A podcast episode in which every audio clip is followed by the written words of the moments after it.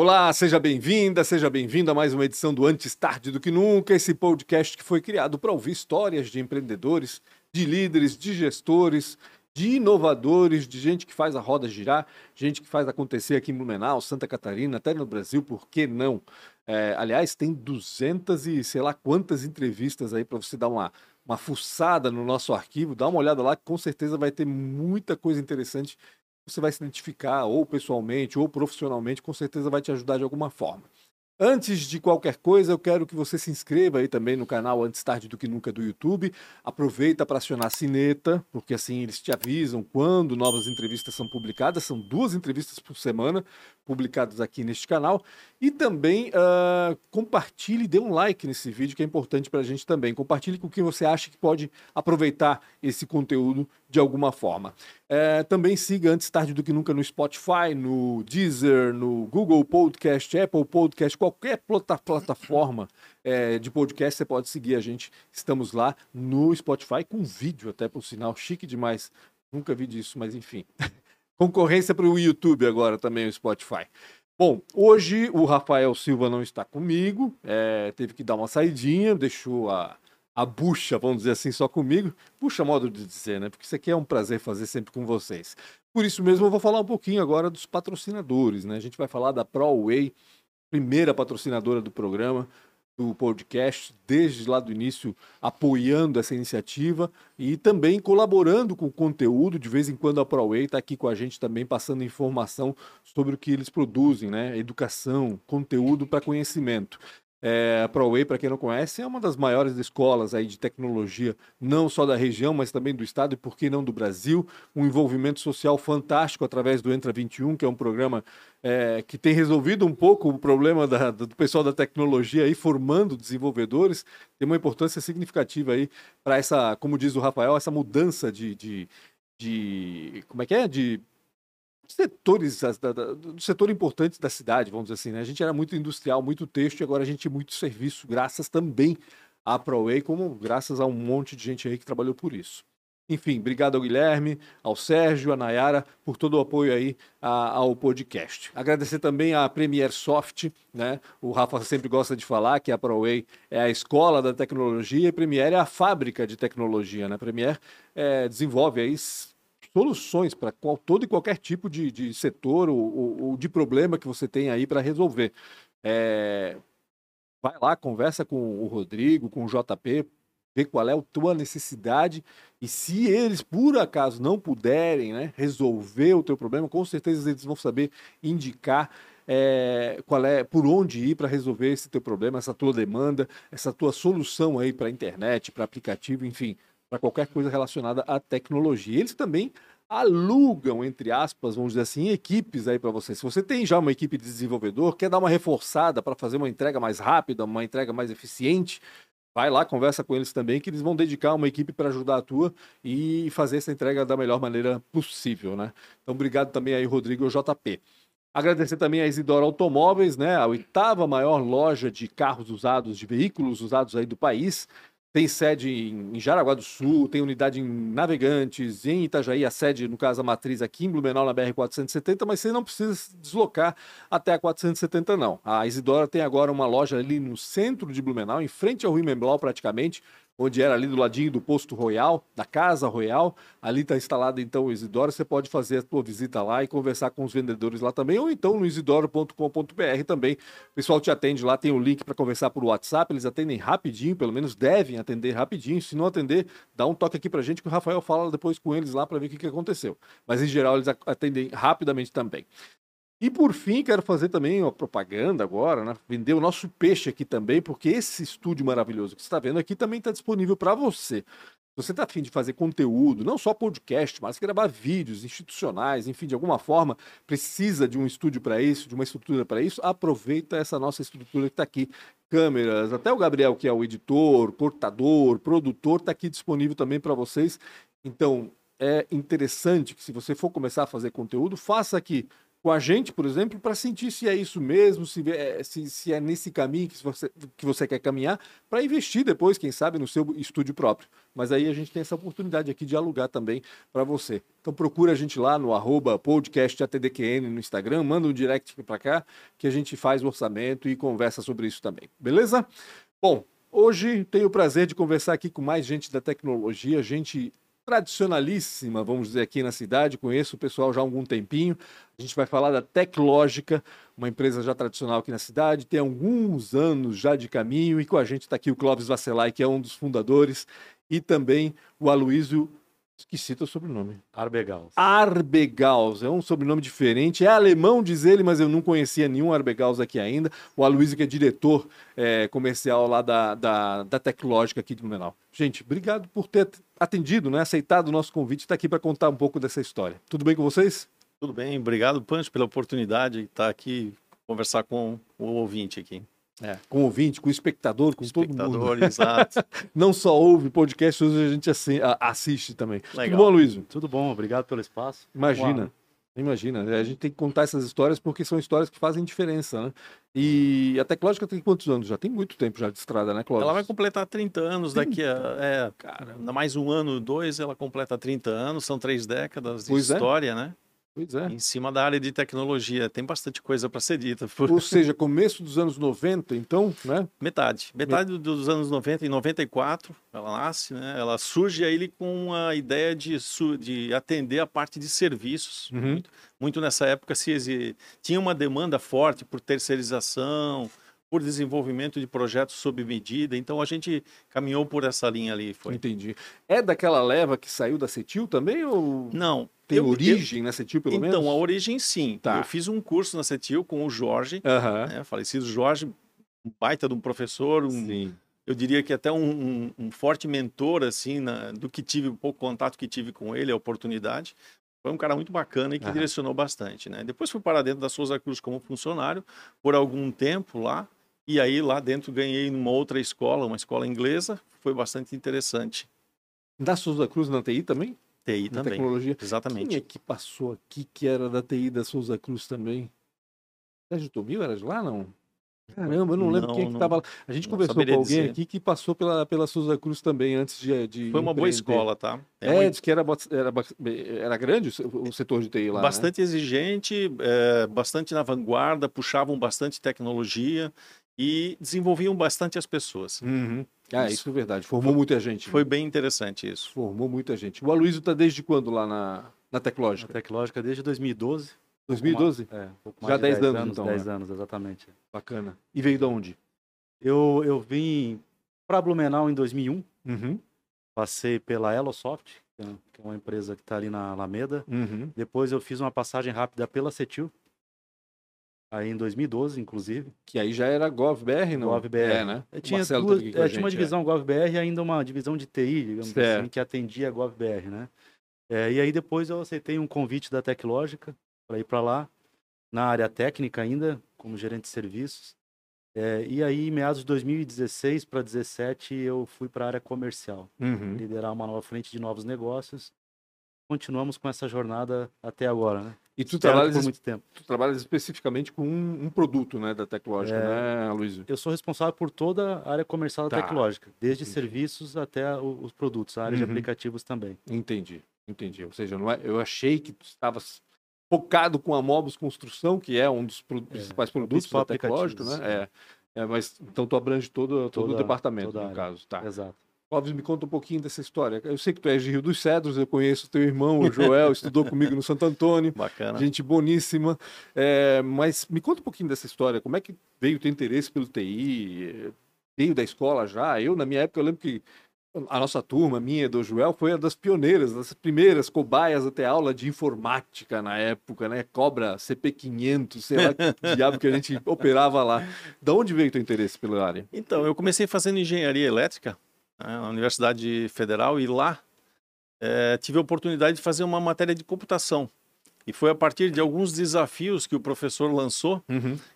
Você tinha que colocar nove rainhas num tabuleiro de xadrez fazendo com que uma não conseguisse né, matar a outra. Uhum. Só que ele me pediu de quantas maneiras diferentes poderiam ser feito aquilo. Nove e aquilo despertou rainhas, um cara. interesse, um desafio enorme.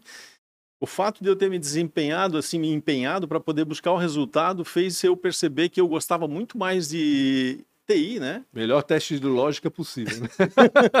Como do é que, que eu vou organizar do que eletrônica, ou elétrica, né? Uhum. Exatamente. Foi por aí que nasceu, então. Uhum. E aí tu fosse trabalhar na área já de cara ou não? Eu fui, fui atrás, fui uhum. atrás, ganhei um CP200, tu falou dos antigos, bem. né? Tá aí, uhum. ó, CP200, e isso me chamou bastante atenção, porque eu comecei a desenvolver em Assembler, em, em Basic, que são linguagens muito antigas, algumas pessoas, alguns dinossauros aí devem lembrar disso, é bacana. É, depois estudei COBOL na CETIL com o Jorge, quando que tu citou, né? E aí eu fui parar dentro da Souza Cruz. E aí sim eu ganhei um, um banho de loja lá, de tudo quanto era tecnologia que estava disponível no mercado e era muito vasto muito amplo a Empresa quantidade. muito grande, né? Muito rica, né? Tinha capacidade Exato. de trazer equipamentos bons e gente boa também, né? Indicação do Jorge. Ele disse, olha, olha se você quer para uma empresa que vai te puxar, vai para Souza Cruz, porque lá você vai ter desafio. e da Souza Cruz, tu começaste a empreender? É Isso, eu saí da, da Souza Cruz, passei algo em torno de seis a oito meses fora, né? E já estava empreendendo, já estava trabalhando no mercado. Uhum. E aí a Souza Cruz me chamou de volta para fazer alguns serviços numa, numa área que eu conhecia e que eles precisavam eles precisavam cumprir aquele prazo de a quarentena, né? Para que uhum. depois de sair da empresa não podia Sim. contratar.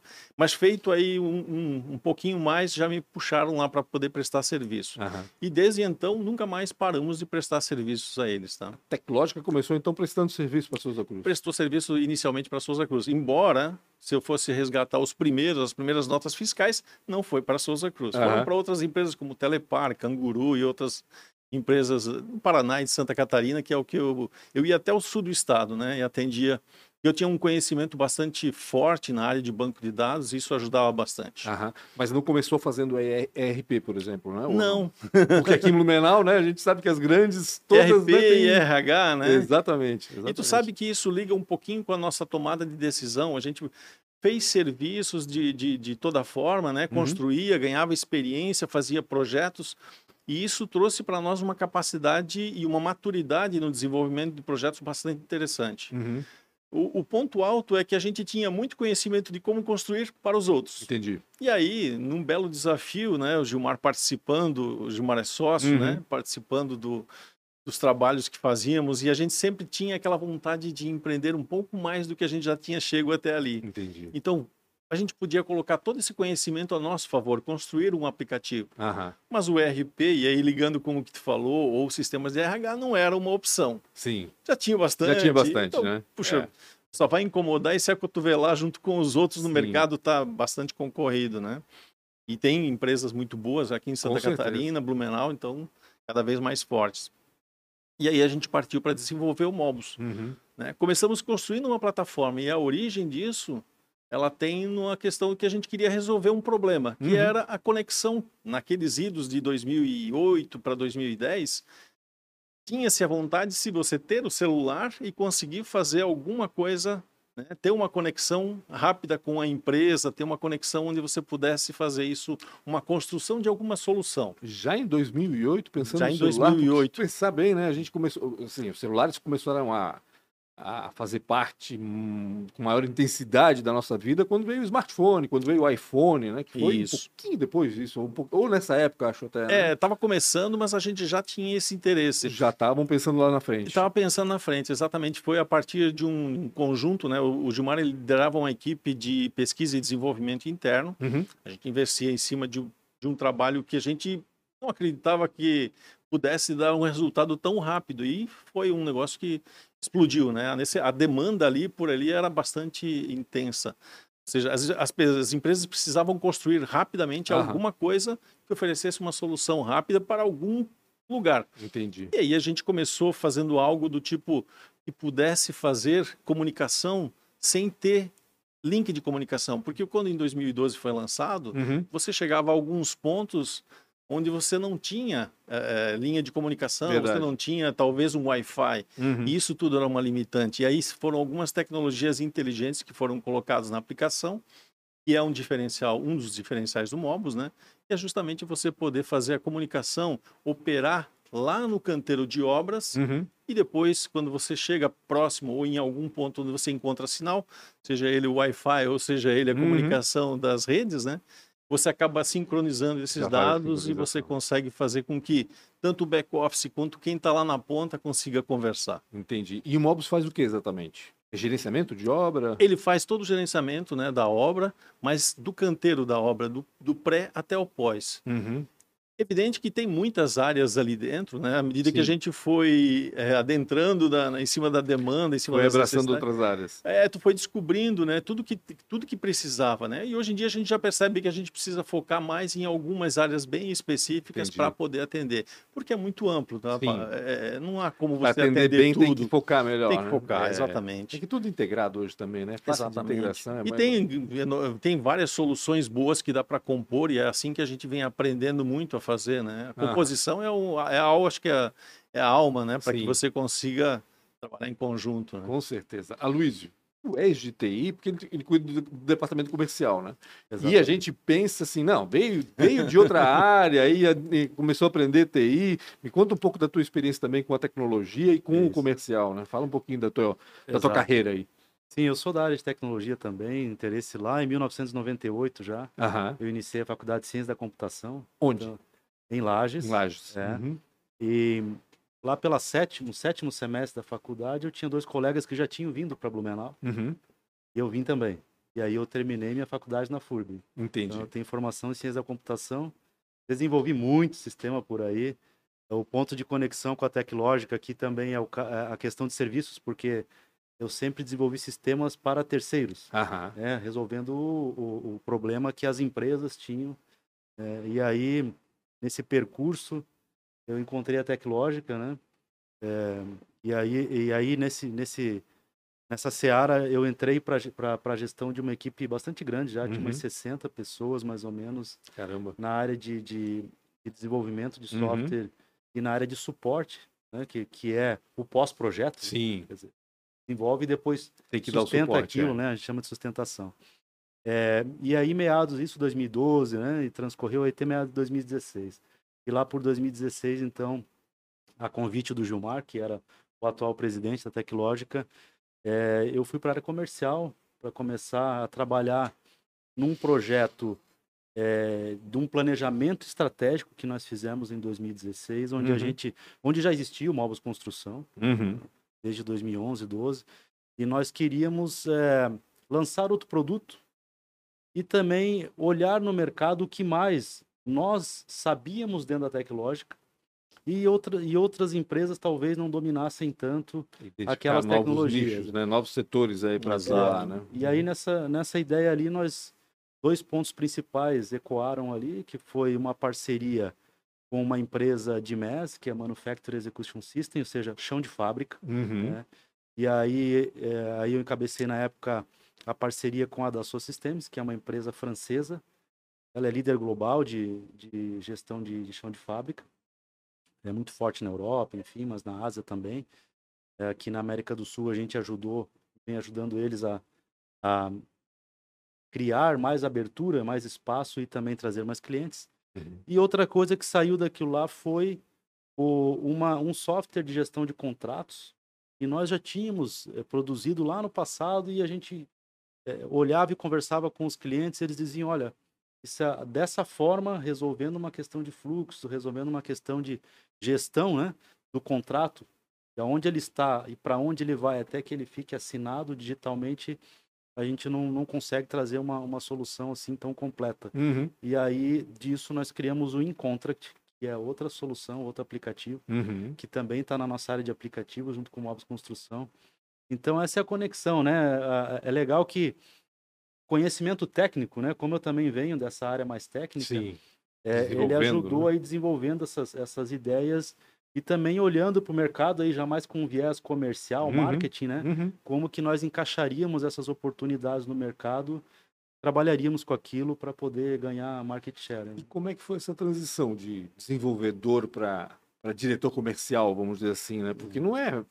Geralmente a gente pensa no desenvolvedor como aquele cara introvertido, aquele nerd, aquela coisa toda que não tem traquejo, né? De falar, de conversar, de vender.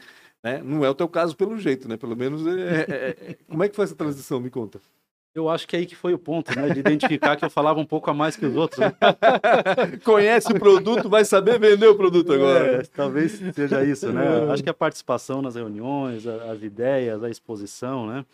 Eu acho que levou a, a postura frente aos clientes, né? Sim. Expor ideias, é, é, tentar identificar o que de mais, de dor, clientes tinham e o que de soluções a gente propunha. Então, é, essa questão de falar um pouco mais que os outros talvez, trouxe essa, essa abertura. Era aquele, aquele funcionário que chato, vamos dizer assim, nas reuniões, né? Que certo colocava lá, pô, vamos mudar esse negócio. É, eu até acrescentaria que o Aloysio ele passou dentro do processo de desenvolvimento, que é aquele cara que ficava mais nerd com os teclados uhum. e tal, ele passou por um estágio onde ele foi analista de sistemas e depois ele chegou no nível de gerente de serviços. Uhum. Essa parte da gerência de serviços cobrou dele muito essa coisa da gestão de pessoas, comunicação, quer dizer, aí vem o despertar, né? Sim. Onde ele fala, puxa, fala demais. Não, ele fala bastante, mas fala consistente, tem, tem muita, né? Tem muita tem informação e tem uhum. muito a dizer para as pessoas. E aí foi onde acho que se descobriu, né? E como diretor comercial, sim, ele fala e consegue expandir bastante as ideias. Vocês tentaram é, achar alguém no mercado ou já foram direto no Luiz? Não, esse, esse guri vai ser bom, esse cara vai ser bom.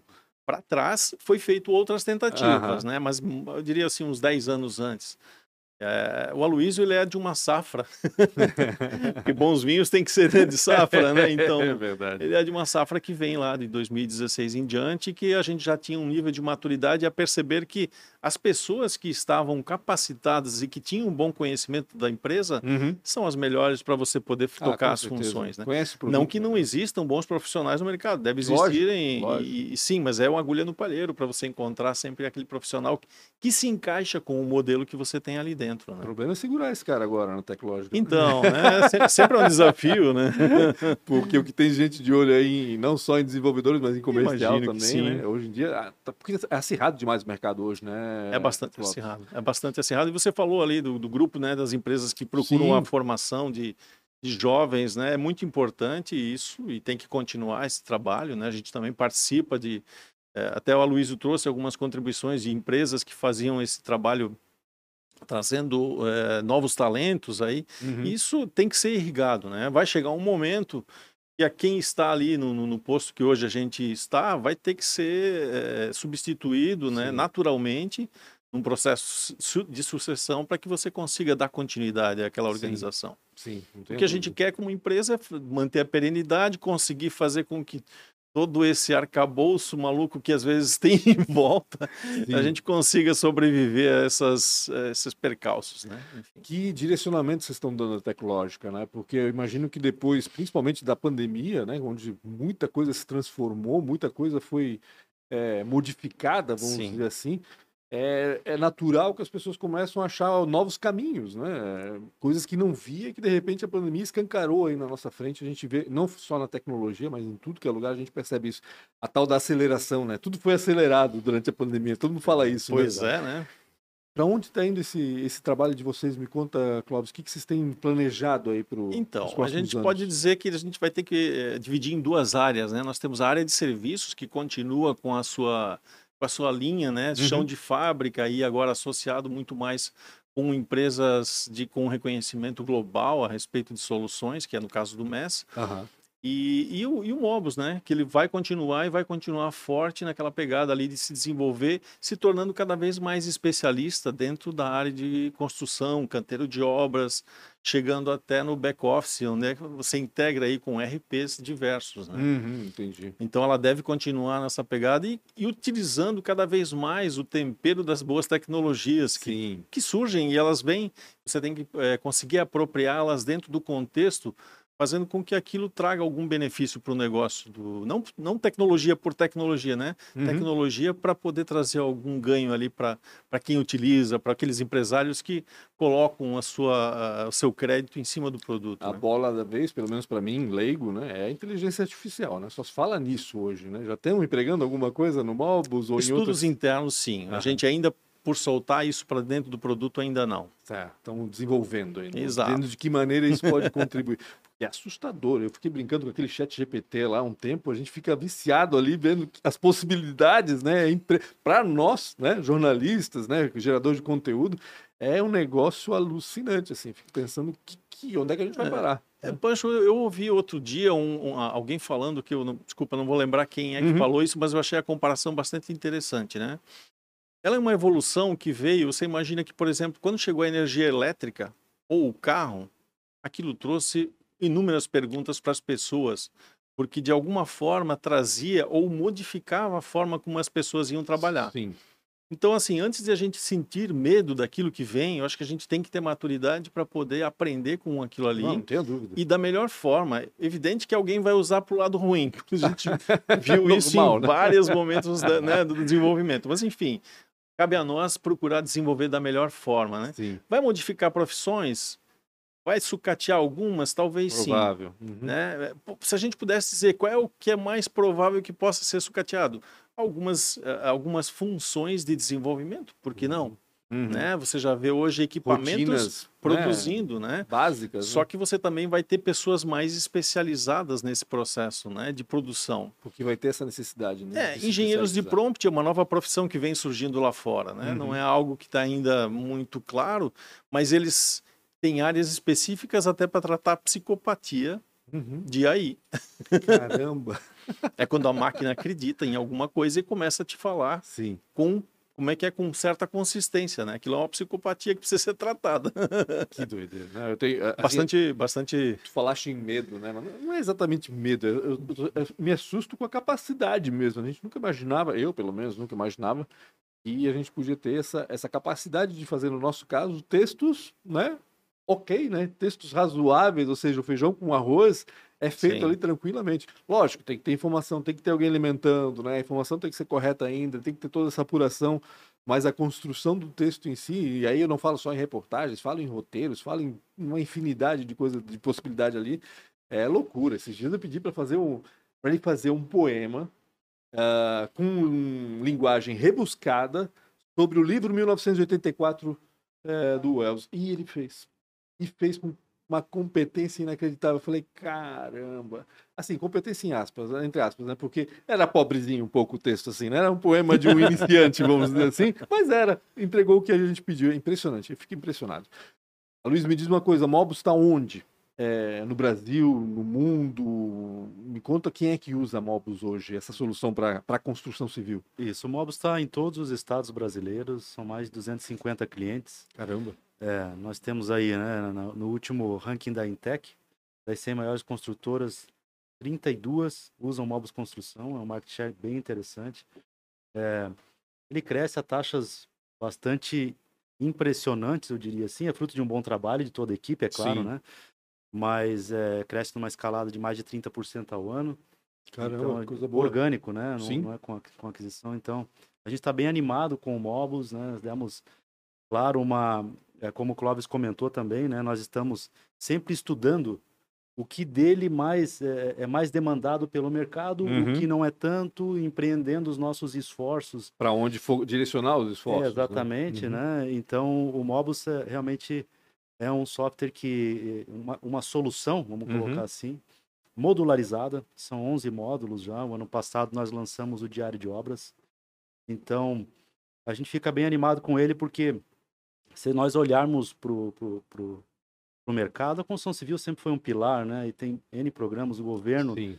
Entra governo, sai governo, sempre se olha para aquilo, se troca o nome, mas sempre se incentiva a construção. Uhum. Então, isso é muito legal, porque a gente vê ainda muito, muito espaço mesmo para que o Mobus continue crescendo nessas taxas é, é, e ganhe ainda mais mercado. Na nossa região aqui é impressionante, né? Porque a gente vê o litoral, pelo menos, né?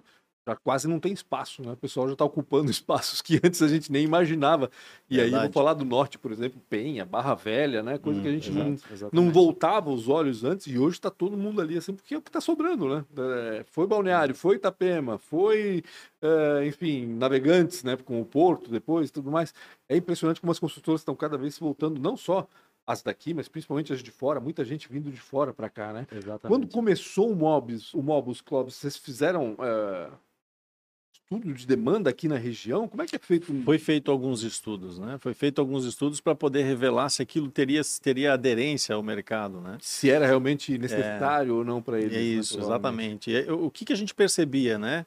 Quando a gente falou antes de RPs, puxa, já tinha bastante gente oferecendo solução. Uhum. O que é que não tem no mercado que precisa de mobilidade? Bom, é, é uma indústria que trabalha em alguns pontos, em alguns locais onde ela navega ali por algum tempo e depois ela está mudando de lugar. Sim. E a construção ela é, caía como uma luva né, para esse tipo de coisa.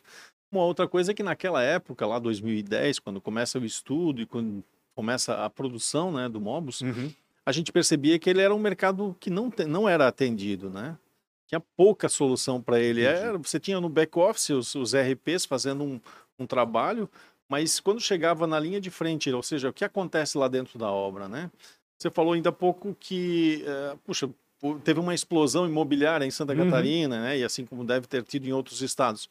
Para quem constrói mais de dois ou três prédios, é difícil você circular entre eles, né? Como Com gestor, imagino, ou até como é, dono da empresa, o teu olho já não alcança mais na terceira obra. Uhum. Você não uhum. consegue mais fazer isso todos os dias. Então você precisa de uma ferramenta que te apoie, que te faça saber como está a tua obra em, campo, né? E com todos os seus detalhes, a sua riqueza e importância que tem lá dentro. Né? Acompanha pelo celular tudo agora, no caso. Então, ele consegue fazer Antigamente todo... era só por foto, né? Agora não, agora os dados estão Isso. ali, né? O que está faltando, o que está Gerando sobrando. alertas, inclusive, né? Uhum. Se era para você estar num determinado estágio e você não está, então aquilo gera um alerta.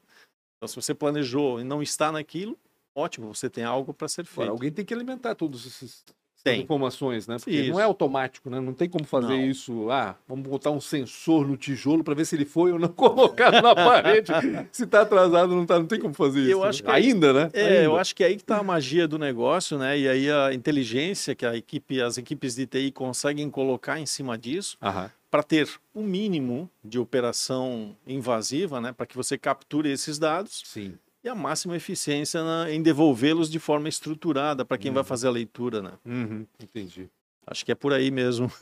Caramba. É um desafio, né? Eu, é um desafio. imaginando a ideia que eu tenho aqui na cabeça, quero ver se vocês me, me, me confirmam ou não, mas é que a indústria da construção ainda é uma indústria que, por mais que tenha novidades, tenha evolução tecnológica no material, no método construtivo e tudo mais, mas ainda é aquela coisa de sempre, né? Ou seja, é tijolo em cima de tijolo, é laje em cima de laje, não muda, não tem uma mudança radical, vamos dizer, no método construtivo aqui é, no país, né? Isso, imagino eu, não exige tanta mudança num sistema como o de vocês também, imagino eu. Ou não, estou enganado. Parece, tem muita mudança. Eu tenho essa assim. impressão, pelo menos. Não, eles, né? têm, eles têm uma agenda tecnológica na, no, no processo construtivo que puxa bastante também. Uhum. Há, há os desafios também, né, que essa indústria sofre que são exatamente como incorporar alguns tipos de técnicas, métodos de construção dentro de, do ambiente que tu, tu, tu tá, né? Uhum. De repente tu não tem todo o conjunto de informações. Entendi. Embora eu não seja o melhor cara, eu, a minha área é mais TI, mas eu vejo, eu leio e eu assisto, eu vejo o desafio dos empresários dessa área, não são pequenos, são grandes. É querendo, não tem que acompanhar também o mercado, tem que né? acompanhar, né? Se tá oferecendo uma solução, tem que acompanhar para poder ver, é... né, até onde que a coisa vai estar tá indo, né? Se, se eu vou ter futuro nisso aqui ou ou não, onde que eu posso encaminhar o futuro dessa solução. Tem, tem. Acho que é mais ou menos por aí, né? Tem, tem. E, e, e, os empresários, eu acredito que eles aprenderam a pedir, aprenderam a interagir principalmente com a indústria do software. Uhum. Então, o que antigamente era muito distante, poderia ser basicamente um cadastro ou uma planilha de informações, Sim. passou a ser um conjunto, um workflow, uma coisa mais integrada que consegue integrar a equipe que está lá do back office junto com a equipe que está no campo produzindo. Né? aqueles estágios, né? Em algum momento é, o gestor, o empresário recebia informação e tomava decisão. Agora a gente está num nível que, que as, eles, eles, recebem já a decisão praticamente, já, né? O, o sistema já sugere o que tem que ser feito, né? Não simplesmente entrega os dados para ele processar aquilo ele mesmo com a equipe. E, enfim, vai evoluindo a coisa. Daqui a pouco ele está em casa, não precisa fazer mais nada, né? e o Aloysio, o Aloysio tem enormes desafios ali em como mostrar isso, né? Quer dizer, Sim. a máquina de vendas, como é que faz para poder colocar isso? E a concorrência, né, Luiz? Porque tem muita gente desenvolvendo. Tem. Hoje tem muita gente desenvolvendo tudo, na realidade, né? Mas construção, como é uma indústria indústria super estabelecida, importante, como tu disseste, né, ganhando incentivo o tempo todo e evoluindo o tempo todo, é, deve ter um monte de concorrente aí fazendo praticamente, não vou dizer a mesma coisa, mas tentando fazer a mesma coisa que vocês, né? Tem, tem. Até por ser um incentivo às Construtex, né? Falando um uhum. pouco de uhum. startups, né? Isso cresceu bastante. Verdade. Então, é claro que sempre se tenta se posicionar em algum, em algum momento do processo da construção.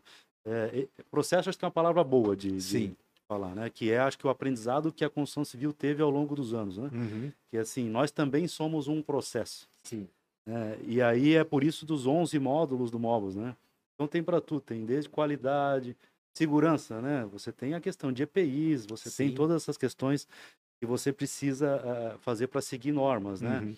Registros, por exemplo, a documentação para entrada na obra, como é que está? Uhum. Né? Assim como nós temos que ter lá a ASO, aquelas coisas todas para trabalharmos numa empresa, a construção civil também precisa disso para entrar nas empresas. Né? Entendi. Então, se tu passar a catraca e a tua documentação não tiver ok, você não entra. Uhum. Né? Claro, tem tamanhos e tamanhos de construtoras Lógico. que isso fica implementado, né?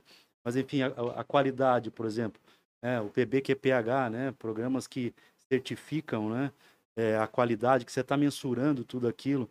Então, e aí eles são decisivos para o financiamento habitacional. Sim. Quer dizer, se, se a tua consultora não tiver, tu não está elegível para financiamento tá da Caixa Econômica. Assim. Né? Uhum. Então, todo, todo esse processo, você se investiga, estuda uhum. e cria soluções para aquilo. Tem gente que está no pós-obra, né? quer dizer assim, já está tudo pronto, vai fazer só uma assistência técnica, que é o que nós também temos, que é o atendimento ao usuário final da construtora. Né? Quer dizer, tem um problema aqui, é quase como um suporte, né? Eu registro lá via aplicativo para a construtora durante o período de garantia é, é, me dá esse suporte, né? Então, Entendi. Então, tudo isso daí, vistoria entrega, né? Quando está pronto, vamos lá fazer a vistoria da obra, enfim. Então, só descrever aqui um pouquinho do que é um Sim, processo, imagino, né? Então, claro. é, é e a gente vê muitas empresas compondo, inclusive, conosco um arcabouço de soluções aí que, que, que, tem para ofer ofertar, né? Então, é legal você permanecer focado naquilo que você quer atender bem, uhum. como empresa, as soluções, enfim, e complementos de solução, né? Assim, o Cláudio comentou do RP, né? Nós, uhum. nós conectamos, né? Integramos Sim. com o RP, mas o Mobus não é. O Mobus é canteiro da obra, né? Toda Entendi. a parte de escritório e tal são RPs. Então, se posicionar bem, entender o processo e se posicionar bem é chave para ter para ter sucesso aí nessa jornada. Né? A gente vê muito essa questão da aquisição, né, Clóvis? Muita gente de olho em soluções que estão sendo desenvolvidas aí por startups e que de repente pô, podem revolucionar aí o, a, o atendimento, vamos dizer assim, vocês, vocês ficam de olho nisso? Vocês têm alguém monitorando esse, esse tipo de movimento para tentar integrar novas soluções, quem sabe, ao, ao sistema? Tem. E a gente tem um trabalho para integrar com soluções, principalmente na área de planejamento, né? Vem aí vem, vem coisas importantes nos próximos, nos próximos meses do Mobus que vão dar essa amplitude no atendimento. Ou seja, a gente vai focar e ser forte naquilo que a gente realmente é, né? Uhum. E atende ali, mas vai se integrar com produtos bons que façam e ofereçam uma solução completa, né? Para que o cliente tenha essa opção. Tem, por exemplo, algum módulo de acompanhamento do consumidor final, de quem está comprando o apartamento, por exemplo, é, porque eu vejo né, a preocupação, muito, muita preocupação da construtora hoje de fazer com que quem está comprando acompanhe a obra também, de certa forma. Né? A gente, claro, vê as fotos nos, nos, nos sites tudo mais, a evolução da obra, mas no aplicativo, por exemplo, já surgiu a ideia de fazer alguma coisa nesse sentido, se é que não existe já? Eu acredito que já existe. A gente não entrou por essa linha porque ele parecia, em algum momento, essa decisão, se fosse é, por esse caminho, ela podia ser mais, apenas uma exposição é, não, tra não traria um. Não agregaria um, é, um grande benefício Entendi. no primeiro momento. Mas sim, era legal você ter, né, poder vendo aí a sua obra é, sendo construída. De alguma forma, as empresas elas hoje reportam né, em que estágio está da obra, mandam até essa questão do filme, fotos para que Sim. as empresas acompanhem. E o Mobus apoia esse, esse uhum. modelo né, para que ele possa é, fazer essas entregas pontuais. Eu acho que deixar uh, a obra tão como é que é em modelo Big Brother, eu não sei se vai, não sei se vai ser interessante para todas as partes, sim, tá? Sim, sim, entendi. Ô, Luiz, tu falaste aí em 250 clientes, né, da, do Mobus especificamente, Isso. né? São construtoras grandes ou vocês atendem também pequenas, iniciantes? Como é que funciona exatamente? Para quem que o Mobus pode ser pode servir hoje? De todos os tamanhos, desde as pequenas até as grandes, empresas listadas na bolsa de valores. É, e, as, as pequenas entram com esse muito com esse interesse de poderem estarem elegíveis para financiamento, habitacional. É por isso que elas procuram inicialmente qualidade. Uhum. É, quer dizer, porque qualidade remete a processo, a PDCA, né?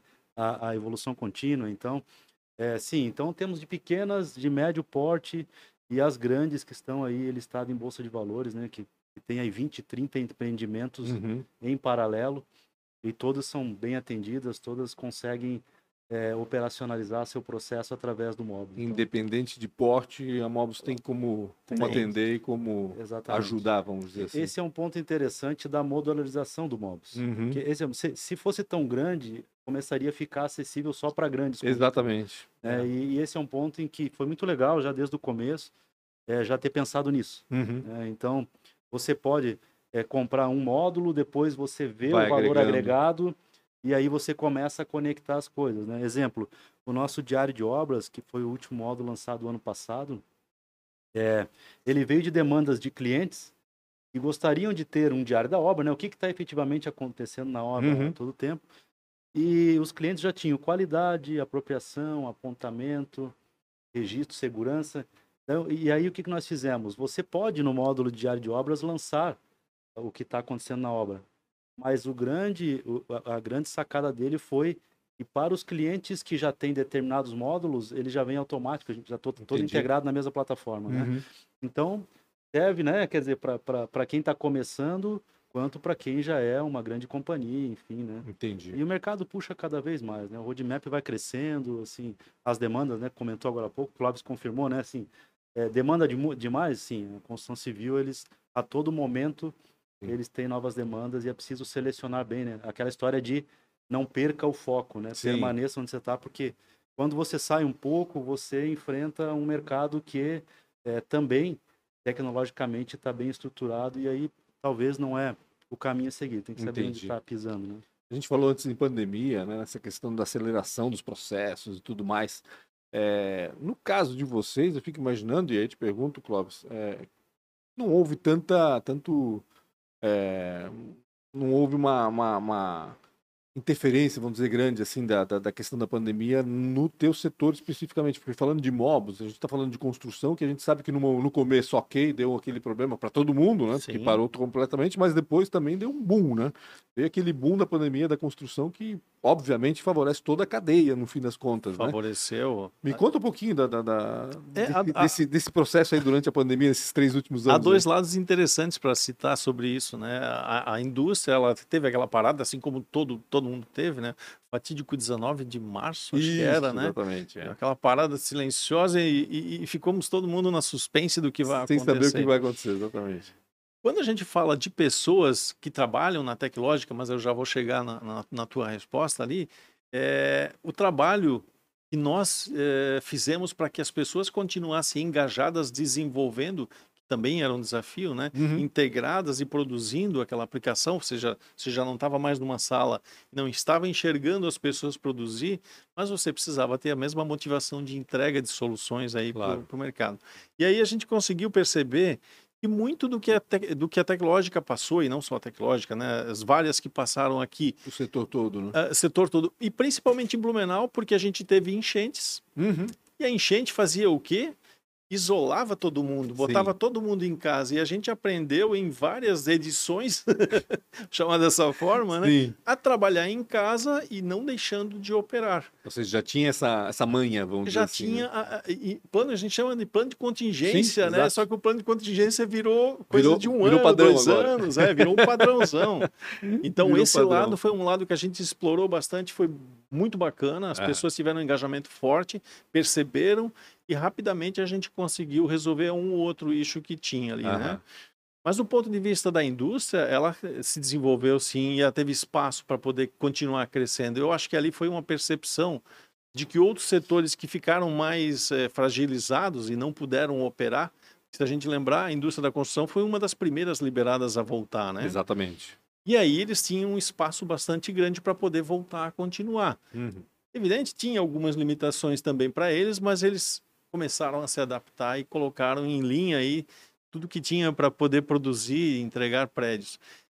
Acredito, eu não, vive, não vivenciei isso, mas acredito que até o trânsito para eles acabava favorecendo, né? Com não, certeza. É, o processo com caminhões ou alguma outra é, operação, por exemplo, em túneis, imagino que quem faz. Nós temos um cliente que trabalha com a parte de perfuração de túneis, né? Uhum. Então, imagino que eles também tivessem tido alguma facilidade para poder chegar nesses locais e manter uh, o trânsito dos caminhões aí mais fáceis, né? Sim. Desenvolver durante a pandemia foi fácil, agora vender não deve ter sido tão fácil assim, né, Luiz? É um desafio, então, né? Porque daí tu não pode mais ter contato, mal, mal pode ir para o aeroporto, enfim. tudo bem, né, que a gente tem computador e tudo mais, mas a gente sabe que o contato tete a tete na hora de vender é, faz toda a diferença, né? É verdade. Houve uma adaptação, né? Uhum. Natural, assim, porque as pessoas é, já tinha tecnologia, mas não sabia muito bem como seria o trabalho remoto. e toda uma adaptação, né? Você tem filho, uhum. como é que leva, não leva, está em casa agora, Sim. aquela coisa toda. Nós temos um trabalho de muitos anos já, que é o inbound market. Então, a gente produz conteúdo, atrai os clientes, né? E eles já chegam para a nossa prospecção com um grau de interesse. Entendi. Nós qualificamos e enviamos para os executivos de vendas que fazem a abordagem de vendas, uma demonstração, enfim. Uhum. Já é remoto há muitos anos. Uhum. Né? Então, do nosso lado, nós, assim já como o Clóvis comentou, né? nós já estávamos é, preparados, né? É, do lado do cliente, a construção civil, até visitei alguns logo depois, quando, quando foi permitido, né? Uhum. É, e eles, eles disseram, nós ficamos no máximo 15 dias parados. Parados. Por, né? porque eles já trabalham, entre aspas, ao ar livre, Exato, né? Dizer, a, a obra está ali em andamento, então... Essa assim, vantagem, né? o ambiente fechado, no canteiro, né? Talvez para o, os RPs, que daí também escritório, uhum. Talvez um pouquinho mais. Mas da nossa parte, aqui da, da, da, equipe do Mobus, já, já se faz muito. Nossa, 95% das vendas são inbound, né? Então, teve isso. Claro, é, aí começou aquela, aquela questão de marcar a agenda e a pessoa não comparecer e tal. Sim. A gente percebia claramente que existia uma adaptação uhum. do outro lado que não estava acostumado com aquilo. Você imagina, Sim. você pega engenheiro de obra, você pega um responsável por uma qualidade da obra e está no canteiro. Uhum. Né? Então, presencialmente, quando você os atendia, você até poderia, e pode, né? Caminhar pelo canteiro, ser atendido, enfim, o presencial. E essa adaptação para o virtual, digamos assim, foi, foi um pouco mais desafiador. Mas a tecnologia, assim, é, e virou padrão. No momento em que aconteceu uhum. a pandemia, nós já estávamos tecnologicamente num patamar que, que, permitia algum grau de adaptação mais rápido. Né? Uhum. Então, foi isso daí que Mas esse plano de contingência de fato virou padrão, provavelmente. Né? Virou. tem, que, tem que elaborar outro plano de contingência agora para outras. Vivo, né? é, sempre vivo, exatamente. Verdade. Deixa eu terminar, eu tenho que fazer quatro perguntas para cada um. É, são quatro perguntinhas fáceis que a gente sempre faz aqui no final. Clóvis, pior problema e maior desafio nessa caminhada toda aí? Qual o que tu podes colocar assim como algo que realmente pegou pesado assim para vocês? Aprender a conviver com, com inúmeras eh, mudanças de mercado, eh, não só do campo tecnológico, mas eu diria do governamental, foi bastante difícil, né? Uh, todo o processo inicial de aprendizado foi, foi algo. Uhum. nós vínhamos de uma área tecnológica, tínhamos um sonho, tínhamos uma vontade de atender, mas eu acho que a grande dificuldade foi conseguir lidar com essa com esses momentos aí de, de, de governo, hum, principalmente, hum, as mudanças, né? Sempre atrapalhando. Você quer né? empreender e, e, tem uma influência Sim. enorme ali dentro, né? Essa foi uma delas, eu diria que a mais desafiadora. A Luísa, na tua carreira aí, o que, que foi mais desafiador, assim? O que, que foi mais difícil? Qual foi um problema aí que te, te exigiu mais, vamos dizer assim? Eu acho que a, a, a gente falou sobre isso um, um, pouquinho, né? Que é a passagem da, do técnico para uma área em que precisava é, conversar mais, expor mais. É, comercial, essa mudança, comercial, né? né? Uhum. Isso, isso, sim, não há dúvida teve influência. É, a minha chegada em Blumenau também, acho que teve assim um pouco, né? Era, era... Querendo ou não, né? A gente sempre fala que Santa Catarina é um estado com vários estados, né? Porque tem várias capitais Isso, aqui, né? exatamente. né? Diferente do Rio Grande do Sul, que todo mundo olha para Porto Alegre, né? Aqui não, né? Que Floripa é Floripa, Joinville é Joinville, Blumenau é Blumenau, Lages é Lages. É, exato. É, é muito independente cada um, né? É, aparente ou não, assim, é, a dificuldade foi porque o pessoal de Blumenau é um pouco mais fechado, uhum. né? Então, isso também acabou me, me, me dando algum problema para resolver já de, já de início, né? Claro. Então, como que, como que eu vendo o meu peixe, como se diz, uhum. para entrar nesse mercado, né? Sim. E aí, felizmente, assim, prontamente bem atendido, enfim. Se adaptou depois, bem. Adaptei depois. bem, né? exato. Mas depois de um tempinho, é. entender esses alemães, esses italianos, né? Essa coisa. Se bem que Lages também tem italiano, né? Tem, tem bastante tem, também. Tem, Aí tem um misto de, de, de colonização, né? Sim. E também, claro, é uma característica, mas eu, eu, costumo dizer que lá a gente cumprimenta até quem não, quem não conhece. Você passa na rua, te olhou, você já olhou mais dois olhou, segundos, uh -huh, eu acho que é conhecido, vou cumprimentar. Mas aqui está é, melhorando. Graças a pessoas como o Aloysio, que vem de fora, Blumenau está tá melhorando também bastante. Não, é uma né, Marina? Não é, Marina Mels? Pessoal, eu acho que tem muita gente, né? A gente conversa, conversa Cada vez mais tem gente de fora aqui e está mudando e, totalmente. É, assim, é, muito bacana. Mas... Os alemães estão ficando de lado cada vez mais, né? Não que vocês não são necessários, alemães, descendentes, São né? Grandes... Pessoal que fez essa cidade crescer. Mas é cada vez mais não está sendo tão importante assim, né, dona Marina? É importante. Por outro lado, isso. eu acho que a veia empreendedora da região ah, aqui é fantástica. É verdade. Eu acho que esse aprendizado é, é muito bom, assim. Isso você, não tenho dúvida. Você conversa, as pessoas têm, assim, nos olhos, né, o desejo de empreender, isso facilita muito também o aprendizado constante. E cada vez mais, né? Eu acho legal essa mudança de cultura, até porque antigamente a gente pensava uma, duas, três, quatro, cinco vezes antes de empreender, com medo de que desse errado e com medo de que se dar errado é, fosse te taxar para o resto da vida como um fracassado, vamos dizer assim. E hoje não tem mais isso, né? Esse pessoal mais novo que vem, empreende, deu errado, não tem problema, vamos embora, vamos fazer outra Começa coisa. de novo. É muito mais fácil, né? Não, não tem esse peso que tinha anteriormente, nessa responsabilidade que tinha anteriormente. Acho Verdade. bacana isso. Ô, Clóvis, se fosse empreender em algo totalmente diferente, o que tu farias? Eu diria assim, talvez como terceira profissão, né? Uhum. Ajudaria empresas a se desenvolverem, empresas de pequeno porte a se desenvolverem. Até porque adquirir uma, um conhecimento né, durante todos esses anos que vai fazer muita diferença. Uhum. Então, como disse antes, né, ah, qual é a principal dificuldade? Uma dificuldade que eu tive é a falta de apoio, né?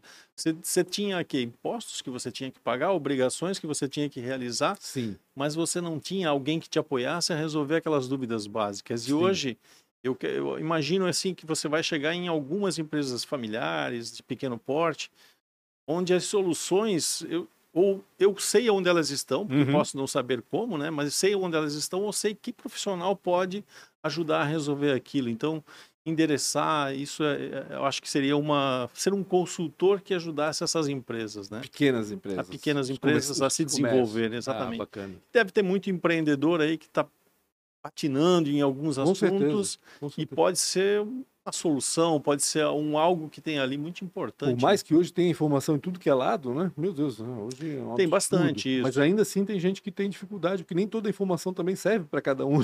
É. A gente acha que serve, serviu para aquele, vai servir para aquele lá, não é assim. Quantas vezes, né? Ficamos com algum problema cozinhando ele ali até a gente conseguir encontrar. É isso, Às é vezes está na nossa frente. Ô, Luiz, se fosse empreender, tu empreendes hoje? Tens alguma. Não. Nada eu... ainda. Mas não. se for empreender em alguma coisa, o que, que tu farias? Totalmente eu... diferente, algo fora do TI. Esquece é isso, isso. Eu acho que a minha, a minha veia empreendedora está sempre dentro das empresas, né? Trazendo ideias, tentando dar algum direcionamento. É, só para colaborar, como vocês falaram, né? Que acho que a informação também é um negócio. A informação é cumulativa, o conhecimento é seletivo. Ah, Então hoje a gente tem uma, uma questão que é como a gente seleciona toda essa enxurrada de informações para entregar bem, né? E respondendo a tua pergunta, é, eu, eu, acho que eu já poderia ou deveria, em algum momento da minha trajetória aí, ter investido mais em vendas mesmo. Assim, uhum. Quer dizer, é, a, a empresa de vendas, treinamento de vendas, esse tipo de coisa, porque qualquer um precisa saber vender. Ah, não tenho dúvida, é o básico, né? É, é o, é, parece que, que você é médico, você é advogado, enfim, você está vendendo, né? como você conquista, né? como que você mantém aquele uhum. cliente na carteira, uhum. que parece um, um, um, discurso comercial de empresário, mas é isso, né? Não, mas dizer, é, como é você atende bem, enfim, então a, venda, ela me chamou muita atenção, né? Meu primeiro emprego, como, talvez, não sei se era um empreendedor, eu fui vender picolé, Olha só com 11 legal. anos de idade. Lá em Lages. Em Lages, uma cidade fria. Pois é, vender picolé em lajes é complicado. É Empurrando o carrinho, morra acima e gritando que bom, é, que bom. Estou sendo para que faça calor nesse negócio. Exato, aqui. então talvez esse é o ponto em que, assim, mas eu sou muito feliz, assim, a profissão de... Foi um ponto decisório também, né? Uhum. Tecnologia em algum momento, na, na década de, de 90, era assim, para onde isso vai, né? Uhum. É, mas muito feliz ali. Então, assim, mas em outra área, assim, área de vendas, acho que é né? Não, Sim. não tanto em TI, mas vender. TI eu também. Eu vou aceitar. É a tua área, enfim, não é tão diferente, mas tudo bem. Eu vou, vou, vou fazer essa, essa concessão aqui. É e vendedor de picolé aqui em Blumenau, eles gritavam picolé. Ou usavam aquela uma flautinha que tinha sempre. Isso, né? Ou uma pereira, um apito. Lá era igual ou não? Era igual, um apito. Aqui era engraçado, porque eu lembro que assim, a Marina vai me. Vai... Bom, és lá de Pinhalzinho também, não sei como é que. Enfim. Mas aqui era assim, o vendedor de picolé era aquela flautinha, né? né? Era assim, né? O vendedor de algodão doce é a buzina. Pó, pó, pó, né? E tinha o vendedor de biju. Lembra biju? Não lembro. Na praia, tec, tec, tec, tec, tec, tec, tec, aquela matraca, sei lá como chamar, que é um negócio de madeira com um ferro assim que ficava girando. Sabe qual é? E cara, isso virou, não virou marketing sensitivo isso? Não, pro, mas óbvio, é muito pro, né? É isso, tipo, né? Se tô ouvindo isso aqui, ah, então é algodão doce que tem lá, eu quero, né? Não, biju não gosto, não, não quero. Né? Já ia, né? Não precisava lá fora ver quem é que tava vendendo o quê, né? Bacana demais. Uh, Clóvis, tens algum mentor, alguém que tu admiras ou alguém que te dá inspiração para o teu trajeto empreendedor? Pois é, ao pensar sobre isso, né, lembro que meu pai foi um, um baita empreendedor uhum. e que me inspirou muito, né? Que que Mas teve fazia? outras pessoas durante que meu pai fazia. Ou que ele faz, não sei, né? Não, o que ele fazia, né? Ele era, ele era empresário industrial uhum. e ele produzia Ededron. E depois essa fábrica, depois de muito tempo, ela foi vendida para. Altenburg, né? Uhum. Então era uma unidade que produzia edredom e ele atendia do Rio Grande do Sul até o Paraná. Que legal. Qual era o nome da empresa? Olívio Vacelar e Companhia Limitada. Que legal. Olívio. era o nome do meu pai, né? Ele que trazia legal. isso e era, era um, um, cara assim com bom... É, para tu ter uma ideia do porte, assim, não era muito objetivo falar, mas enfim, vamos lá. Tinha três Scanias que levavam arroz para o Nordeste e traziam algodão do Nordeste. Caramba! É, então para tu ver a, a, como é que é a, o abastecimento né, dessa indústria como era naquela época. Que bacana. Bastante forte. Aloysio, algum mentor, assim, alguém que tu tens como inspiração? Um autor? Eu acho que um único mentor, não, eu tenho assim, na família, sem dúvida nenhuma, que é meus pais, né? Uhum. Então, é, foram professores a vida toda, né? Da, da rede estadual de ensino. Que bacana. Mas minha mãe dava umas frases curtas, às vezes, que ela você reclamava de alguma coisa, até no âmbito familiar, né? Uhum. Quer dizer, ah, o filho isso, não sei o que, ela dizia assim, a fruta não cai longe do pé. Sim. Tem choradeira, vai ela... resolver, resolver o problema. É. Quer dizer, quando você tinha um problema, ela, ela, compartilhava com ela, ela dizia, tu vai saber quando o problema chegar, porque a dor ensina a gemer. que ótimo. Então, assim, são coisas Aquelas que... frases feitas que, é, é. no fim das contas, né? E a terceira que ela tinha, querida, ela dizia o seguinte, só não existe solução para a morte. Então, assim, é, todo o restante tem se solução, resolve. se resolve. É. Precisa pensar fora da caixa, uhum. precisa ir nesse sentido. Então, é, nesse sentido, foi, foi, diretor de escola, meu pai também. É, nesse sentido, a gente sempre, talvez, quando vem essa pergunta, tenta lembrar de algum profissional, alguém exato, lá que exato. fez negócio.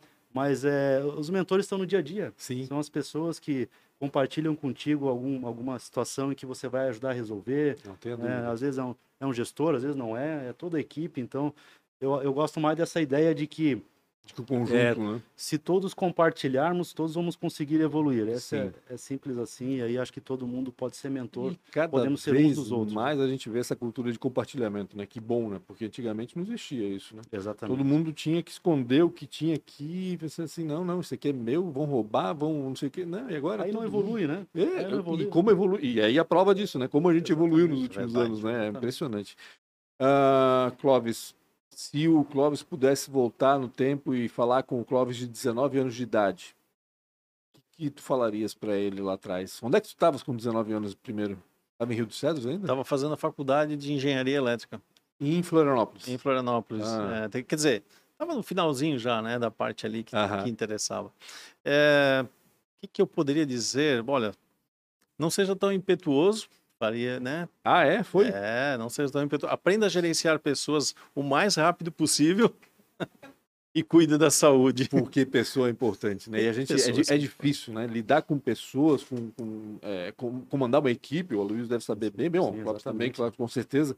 Mas não é fácil. Para quem não tem a, o traquejo no início, é, é um desafio gigantesco, né? Porque lidar realmente com pessoas não é fácil, né? Estás vendo o teu diferente, estás vendo que teus, tuas convicções não são tão certas como, como seriam, né? Fica, como assim, né? De é, fato, isso é bacana. É bem isso mesmo. Bacana. Aloysio, o que, que tu falarias para o Aloysio de 19 anos? Onde é que estavas com 19 anos? Em Lages. Iniciando a faculdade de Ciência da Computação. Lá em Lages, é, né? É.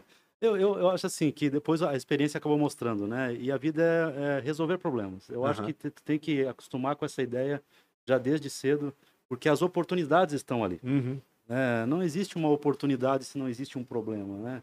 Então, então acho que esse é um conselho que é legal quando, quando as pessoas conversam. A gente, às vezes, vou no CIB também, a gente uhum. conhece algumas pessoas, né? O Rafa também tem um trabalho muito Sim. legal lá. É, e, e, quando a gente conversa sobre isso, eu sempre falo, pessoal, coragem, é, aprenda a resolver problemas, não sofra com ele. Uhum. É, professor Cortella fala ou sente e chora ou levanta e enfrenta, né? Fique no segundo. Pense dessa forma e fique no segundo. É que né? sentar e chorar não vai levar a lugar não nenhum. Vai né? levar a lugar nenhum, é. né? Então, então acho que, que, que, é bacana ter essa, essa, esse guia. Uhum. Ah, claro, cada um vai ser um desafio, mas assim, Lógico. assim, é, tem uma frase que diz, né? Pedir a Deus sabedoria e ele me deu problemas para resolver. E é dessa forma que, que, que, tem que estar. Tá. Mas isso vem com o tempo, né? Lógico. Você vai vivenciando Lógico. as coisas até chegar lá. Então, é, essa é, é, um ponto que eu gosto muito de pensar dessa forma. E eu tenho afiliado, né, que está agora cursando ciência da computação, no começo. É, e que às vezes me pergunta, e aí, padrinho, para onde é que eu vou? Costume que é, se você entender que você vai resolver problemas, né, você não vai ter oportunidade, nem vai ganhar dinheiro é, parado ou no teu quadrado. Tem que hum. se movimentar e, e, aprender a resolver problema o mais rápido possível. E se não tiver problema, cria. E não, so, não sofrer com ele. para resolver. Não sofrer com ele, né? Se divirta. Se divirta na, na, na, travessia, né? É exatamente. Isso. Maravilha. Gente, obrigado pela participação de vocês aqui. Uma horinha de conversa que passou rapidinho.